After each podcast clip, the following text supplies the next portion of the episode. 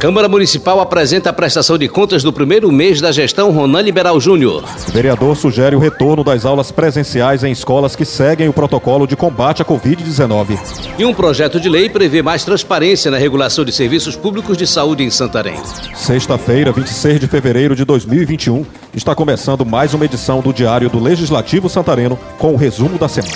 A Câmara Municipal de Santarém abriu a semana fazendo uma prestação de contas do primeiro mês da presidência do vereador Ronan Liberal Júnior, do MDB, que assumiu o cargo no dia 1 de janeiro. O vereador enfermeiro Murilo Tolentino, do PSC, apresentou um requerimento para que o Comitê de Crise do município avalie a possibilidade de reabertura das escolas particulares que seguem o protocolo de combate à Covid-19 e estão preparadas para receberem com segurança os alunos e profissionais da educação. O vereador professor Josafá Gonçalves, do PL, teve requerimento aprovado para que o Executivo Municipal crie um auxílio aos servidores que estavam vinculados à Prefeitura no ano passado e não retornaram à folha de pagamento do município. A vereadora vereadora Adriana Almeida, do PV, destacou em sessão remota a necessidade de mais transparência na divulgação do número de leitos de UTI disponíveis e da fila de espera por vagas de tratamento intensivo para pacientes da Covid-19 em Santarém. Já o vereador JK do Povão, do PSDB, protocolou um projeto de lei substitutivo que dispõe sobre a obrigatoriedade de listagem de pacientes que aguardam consultas, exames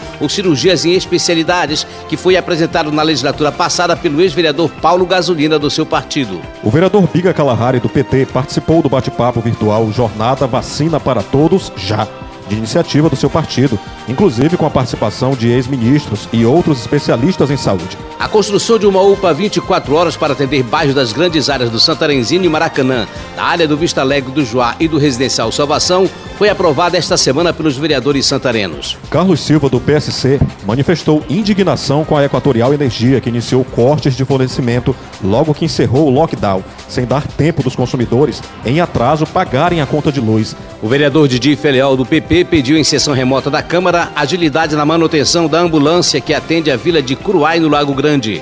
O parlamentar disse que os moradores estão sendo atendidos com equipamento da comunidade de Piraquara mas a distância entre as localidades tem prejudicado o trabalho dos profissionais de saúde. Já Alba Leal, do MDB, teve requerimento aprovado para que o município destine ambulâncias para as comunidades de Curuai, no Arapixuna, São Pedro e Parauá, para agilizar o atendimento a pacientes das regiões do Lago Grande, Arapixuna, Arapiuns e Tapajós, que precisam de atendimento urgente na cidade. Câmara Municipal de Santarém participa de debate para combater a violência contra a mulher em Santarém, Belterra e Mogi dos Campos. Silene Oliveira traz os detalhes. O vereador pastor Ângelo Tapajós, presidente da Comissão de Defesa dos Direitos Humanos, Juventude, Combate às Drogas e Segurança Pública, representou a Câmara de Santarém em reunião virtual com representantes dos três poderes: Executivo, Legislativo, Judiciário e de Segurança Pública dos municípios de Santarém, Belterra e Mojuí dos Campos. O debate, motivado pela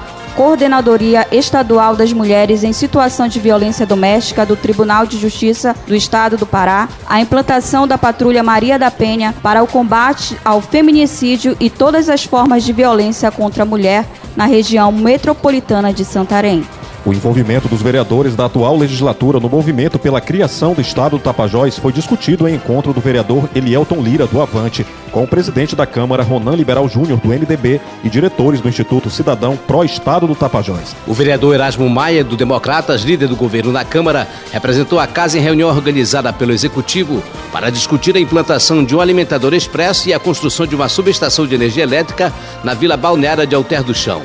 No encontro, os representantes da Equatorial Energia anunciaram que o alimentador deve entrar em operação já no segundo semestre desse ano. O vereador Júnior Tapajós, do PL, anunciou em sessão remota que conseguiu, junto à Equatorial Energia, a fixação de uma equipe na região do Lago Grande para atender as comunidades que sofrem com as constantes interrupções no fornecimento de energia. O presidente da Comissão de Transportes da Câmara, vereador Erlon Rocha, do MDB, reuniu esta semana com o presidente da Casa, Ronald Liberal Júnior, lideranças do Sindicato dos Taxistas de Santarém para discutir a regulamentação e fiscalização do transporte por aplicativo no município. Está encerrando esta edição do Diário do Legislativo Santareno. Mas você pode ter os detalhes dessas e de outras informações no nosso site www.santarém.pa.leg.br e curta ainda a nossa página no Facebook Câmara de Santarém por onde, inclusive, são feitas as transmissões ao vivo de nossas sessões. Este podcast e outros estão nas plataformas de streaming Spotify, Deezer e Google Podcasts. O Diário do Legislativo Santareno é uma produção da Assessoria de Comunicação da Câmara Municipal de Santarém. Na apresentação, Jefferson Santos e Ronei Oliveira. Na edição de áudio, Patrick Pontes. Câmara de Santarém,